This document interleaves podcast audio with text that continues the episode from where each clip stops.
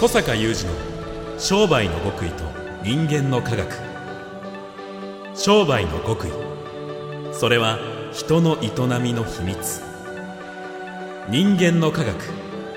それは商売に通ずる扉。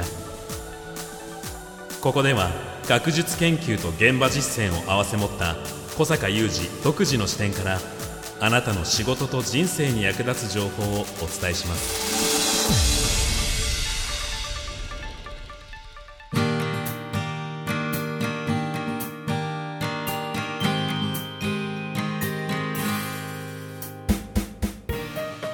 こんにちは小坂雄二です。こんにちは宮田悟です。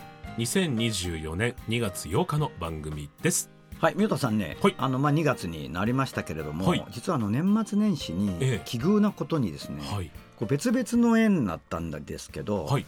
石材業の方々まあざっくばらんに言うと墓石屋さん皆さんに分かりやすい。墓石屋さん。墓石屋さんと会う機会が、はい。あるいは墓石屋さんからの報告で感銘を受ける機会とかがちょっと重なってですね墓石屋さんたちの集まあ集まりにもなんか出る機会が奇遇にあったり、りはい。重なってえそこですごくね深い気づきを得たので。え 墓石屋さん。お関屋さんで。ちょっとこれをねリスナーの皆さんにシェアしたいなというふうに思いますので。お願いします。はい今日はこの話をしたいと思います。はい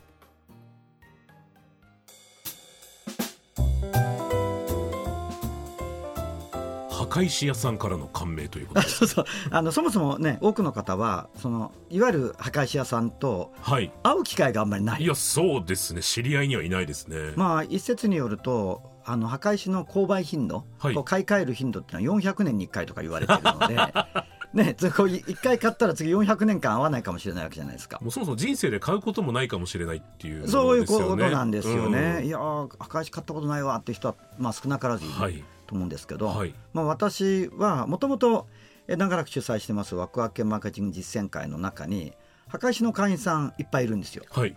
でこれもまたご縁がうん。あるんですけどもあのそれとは別に、はい。あの偶然あの墓石屋さんの話を聞く機会があったりこう重なってえでこれはですねえ会員さんたちの集まりにいらっしゃってた墓石屋さんからの話で感銘を受けたのがあったり、えはい。それからこの実践会の会員さんからくれにいただいた、はい。まあ、レポートというか最近の実践報告これに感銘を受けた話があり、うん。そして年明けは実践会員さんばかりではないんですけど実践会員さんもそこでリーダーシップ取ってくれている破壊者さんたちの集まりがあってたまたまそこに出たんですよ。はい。ちょっと縁があって。えだからそこでもまた「ほほう」というような話があって「ほほう」の方から先に話をするとまあ最近のこう業績えはいそれからこの2024年の抱負みたいなのをこう一人一人みんな言うところをまあこうやってずっとこう参加して眺めてたんですね。だからなんか皆さんなんかおかげさまで昨年も忙しくええちょっと今うちは6月ぐらいまで仕事がいっぱいいっぱいでとかなんかそういうことを口々に言うんですよ。地元の墓石屋さん潰れてますよ そうなんですよ。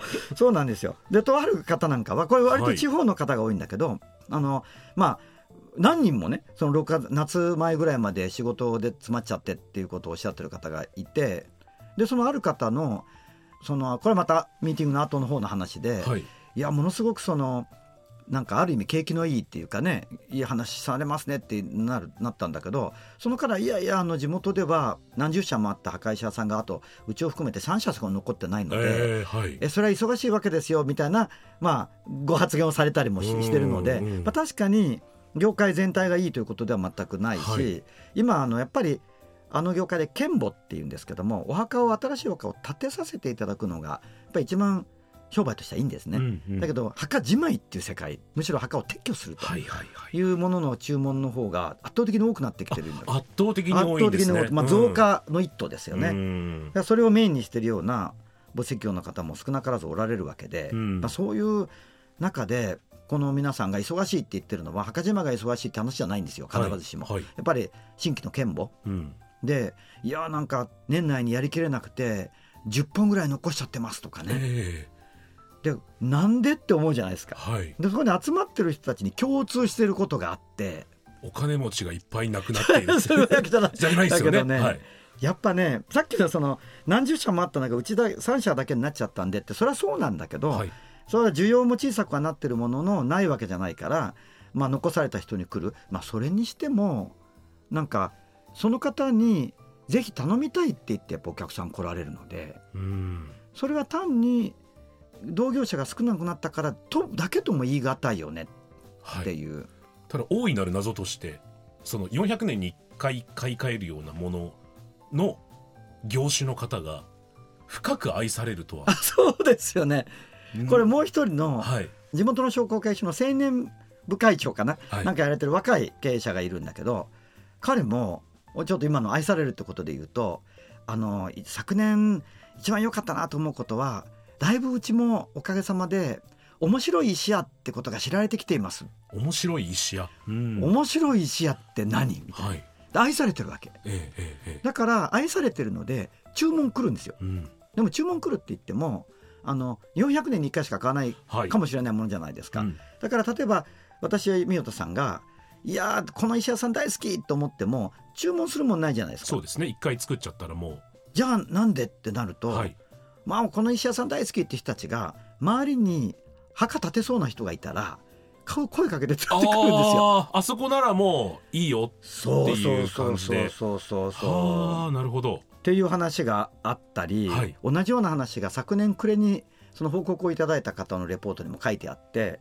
その隣町の車で40分ぐらい離れているところの方のご紹介で、はい。その方のご近所のご紹介ご近所さんのご紹介で、まあ、200万近い健保のお仕事いただきましたみたいなところから始まるんだけど、はい。でもそのその200万でお墓建てることになった方を紹介してくれた方のお仕事はちょっとした報酬でうん。1万円だったっていうんですよ、仕事が。へえはい。で1万円の仕事しかしてない方に 愛されて、うん。で絶対あなたお墓建てるならこの方がいいわよってわざわざ車で4 5 0分かかるようなごご紹介する、まあ、そもそもその1万円の方も5年ほど前にそのお仕事させていただいたようなんだけどちょっとこういうことで困っててどこがいいかしらって地元その自分のお墓がある墓地のはい。管理委員会の方に、あの相談したと。はい。そしたらその管理委員会の方がネットで調べたと、うん。地元の墓石屋さんを。だからあるわけね他にも。うん。だたまたまそのちょっと遠いところがヒットしてその近所に知り合いが住んでたので、うん。ちょっと知り合いに電話して「い、はい。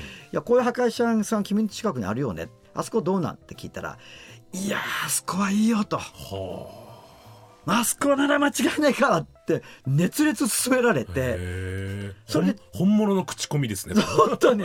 それでちょっと遠いんだけどでその今度はその1万円のねはい。保証の方にその委員の方が、あまりにも勧めるからいいと思うよって言ってお仕事していただいたら多分よかったんだろうね、うんうんそれで今度はご紹介してみたのことが彼もそうだし彼も含むその年明けのミーティングに出てきた方々の場ではどうやら起こってると。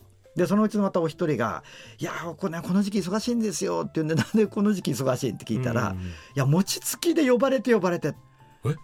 餅つきがうち得意で、まあ、よく知られてるんですがよくわかんない話なんだけど、とにかく餅をついて振る舞うと近所の人に。はだなんかそれがとっても好評で餅つきだけで呼ばれると。あちょっとこっちでも餅ついてくれないかとかあっちでも餅ついてくれないかうんうんうん。らそういう人多いんですよ。じゃあ例えば餅つきは一例ですけれどもああいうことをさせたら面白い人っていうところからあそうなの。あそこの石屋さん面白いよね。この集まりの中にあるまたお一人は、はい。あの趣味でコーヒー豆ひいて自分で石臼、石屋さんだからね。石臼得意。で石臼でひいて、はい。でなんかそう石で焙煎して、え凝ったコーヒー作るんですよ、うんうんでそれをキッチンカーでちゃんとあのちゃんとしたキッチンカー、えはい。仕立ててお寺さんとかのお参りが多い時なんかにお寺さんにお参りに来た方のサービスで振る舞いに行ったりしてるんですよ。でその時はかっこいいなんかね何カフェのサービスマンみたいなはあかっこいい服装でバリスタみたいな感じで。いやいいです。また別の職人って感じでいいですねそうなんですよ、うん。お料理とか大好きな人でね、はいあちなみに石や石窯のピザも持ってて。いあのピザ焼く窯？何でもできますね石屋それもなんかねどっか出張して出かけて行って石窯持って振る舞ったりね。で面白いでしょ？面白いです。そして「ああなたどこでピザ屋さんやってるの？いやうち石屋なんですよ」って愛されるじゃないですか。確かに。なんかみんなそういうことやってんの。その人たち。あるそのグループの中のお一人は自分の石屋さんの前に石の池をいっぱい作ってーはい。金魚とかメダカとかいっぱい買ってんの。え。ええええでその地元の幼稚園の子たちがに給食当番っていう札いっぱいは配って、はい。みんな餌やりに来るの。楽しい。であげすぎるとほらお腹壊しちゃうから、ね。魚が、はい。だからこう「僕当番今日来た!」って言ったら「あのあ間に合ったね。まだ今日この池は誰もやってないよ」とか言って、はいはいで多分スパンスタンプポンと押してあげて、うん。なんかみんな大好き。子供たちその医者さん大好き。なるほど。らそういう共通項があったり、はい。それからねその感銘を受けたっていうのはそのまたその中のお一人の話なんだけどそのちょうど車でまた1時間近い離れてご縁もないお寺の住職さんが突然訪ねてくださいました。はい。でお寺さんって大口の顧客なので、はい。石屋さんから見ると、はい。営業こそすれはい。訪ねてこないですよ向こうからは。あまあそうですよね。でもそういうことがありましたはい。しかも聞くと最近までがんの手術をなさってリハビリをなさって入院していてご住職が。ご住職が、はい。ようやく退院できたので、えまず来たと。えまず来たんですまず来たと。石屋さんに。はい。杖ついて付き添い連れてまず来た、はい。というのはねあんたが最近始めた古い灯籠を再生する事業って始めたんですよそのあ方は。ー。古い石の灯籠ってまあ世の中にいっぱいあるんだけど、はもう全然その朽ちてたりで新しい灯籠ももう売れない時代なんですね。うん。なんかなんか業界の話によると今日本にすでにこう石屋さんたちが持ってる石の灯籠の数と年間に大体ね1年で日本で売れる数とを考えるとなんか400年分の在庫があるかなあー売れないですね。それぐらい売れないものなうんだけど、そういう古灯籠がもう産業廃棄物になるから、はい。引き取って再生させるっていうことをお考えになって始めたんですよ。でそれがたまたま地元の新聞に載ってそれをご住職が見て、うん。こういう素晴らしいことを考える石屋さんはどういう方なんだとうんうん。いうことで、まあ、会いたかったうん言ってねうん。来られたと。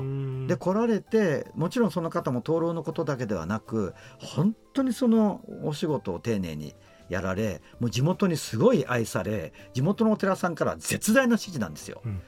でそういう話をいろいろこの営業活動じゃなくてね自分はこういうことを考えてこのじ仕事をやってますって話をずーっとしたらもう帰り際に、まあ、もちろん灯籠を何本も買っていかれ、うんはいはいはいそして帰り際に「いやあんたに今日は元気と勇気をもらったわ」と。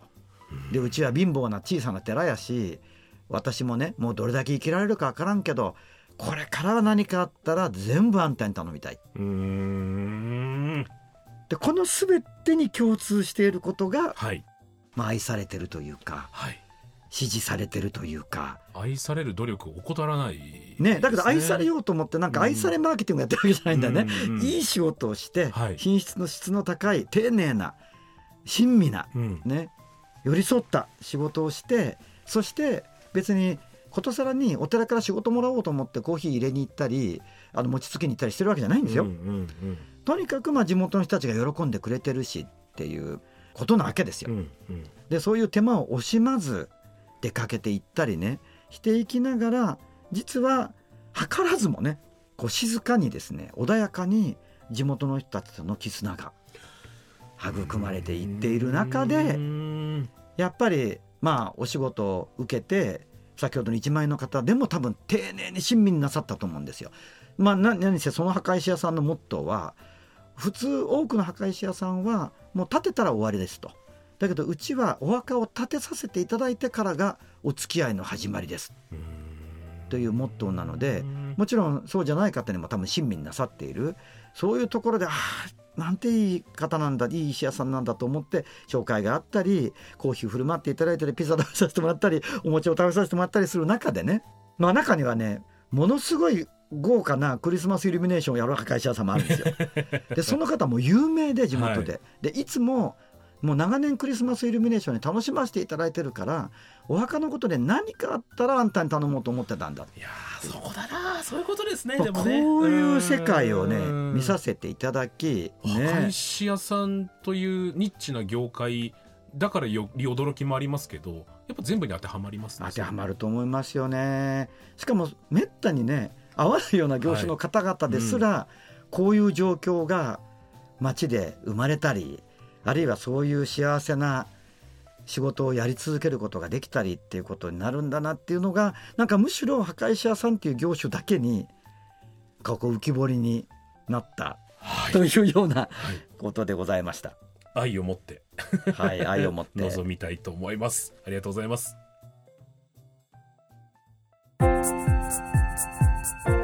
小坂雄二の商売の極意と人間の科学。ここまでのお相手は小坂雄二と宮田悟でした。